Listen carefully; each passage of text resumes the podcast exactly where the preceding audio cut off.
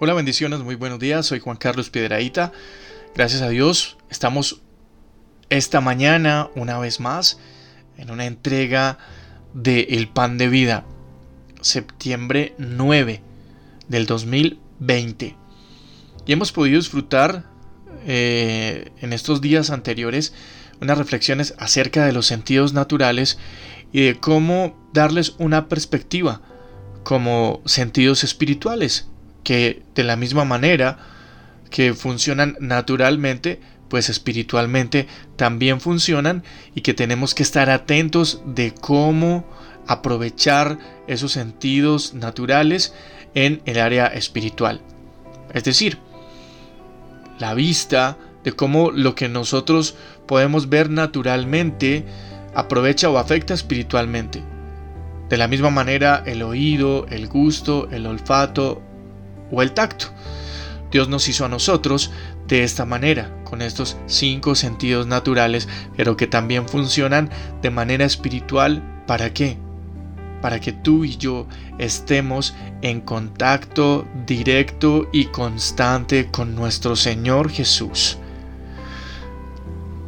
Esta mañana quiero compartirte este pan de vida y me gustaría contarte que Jesús amaba mucho, pero mucho a Marta y a su hermana María, quienes eran las hermanas de Lázaro.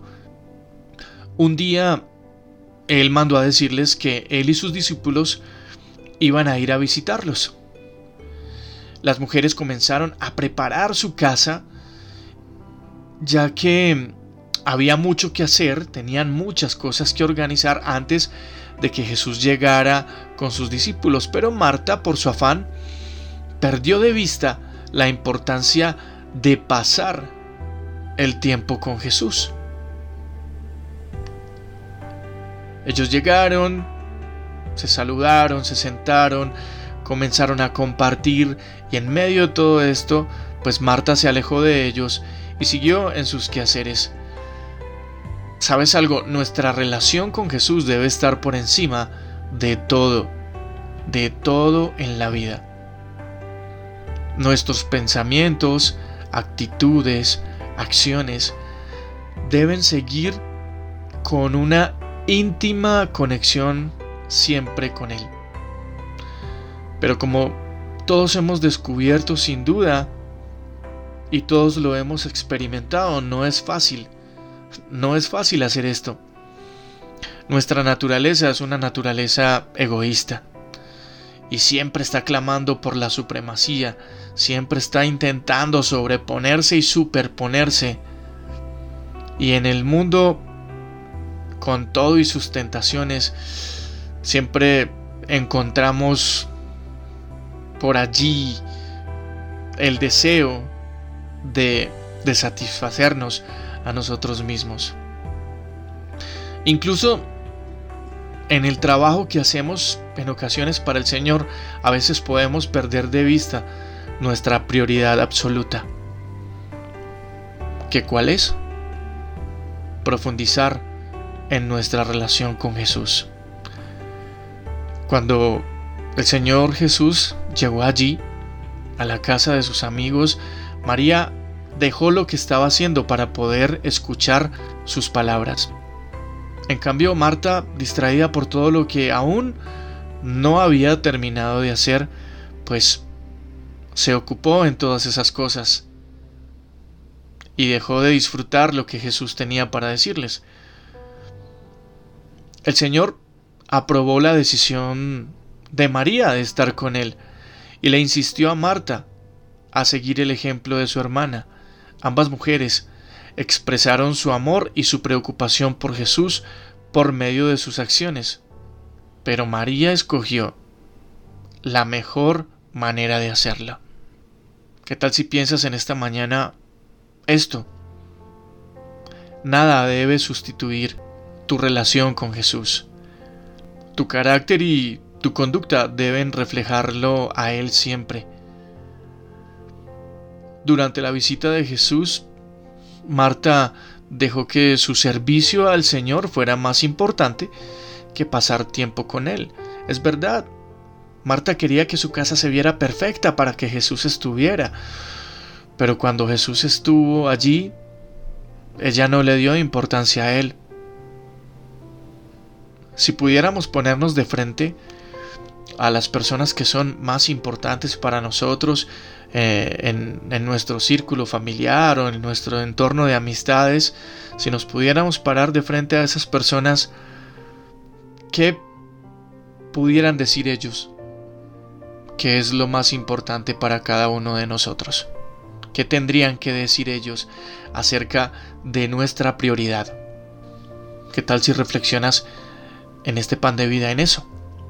Para muchos de nosotros, eh, nuestra prioridad es la familia, para algunos el trabajo, para algunos otros el estudio, el desarrollo profesional y muchas otras cosas más. Hace días leí de un amigo un estado en su WhatsApp en el que decía algo como esto. Si quieres un hombre exitoso, tendrás que acostumbrarte a que siempre viva ocupado. Y es una idea totalmente equívoca del éxito. Hay muchas personas que pueden ser exitosas abandonando todo, dándole prioridad al éxito suyo personal, pero perdiendo su familia, perdiendo sus hijos, sus esposas, esposos o padres, no sé. Y se puede tal vez materialmente ser exitoso perdiendo eso, pero déjame decirte que nunca serás exitoso en la vida si le das prioridad a otras cosas antes que a Jesús. No funcionará. El anhelo y el deseo de Él es pasar la mayor parte del tiempo contigo. Que tú te puedas sentar al lado de Él y descubrir tantas cosas que tiene Él para ti. Así es que la invitación en este pan de vida es a que revises cuál es la prioridad absoluta en tu vida. Y si no está girando en torno a Jesús, pues entonces la invitación es a que le des un giro a las prioridades de tu vida y de esa manera seguro vas a encontrar la fórmula en la que las cosas van a funcionar mejor. Esto es el pan de vida. Yo soy Juan Carlos Piedraíta y envío para cada uno de ustedes un abrazo y todas todas las bendiciones del Señor. Dios imparable, Dios de imposibles, inigualable, eres invencible. Dios imparable, Dios de imposibles, inigualable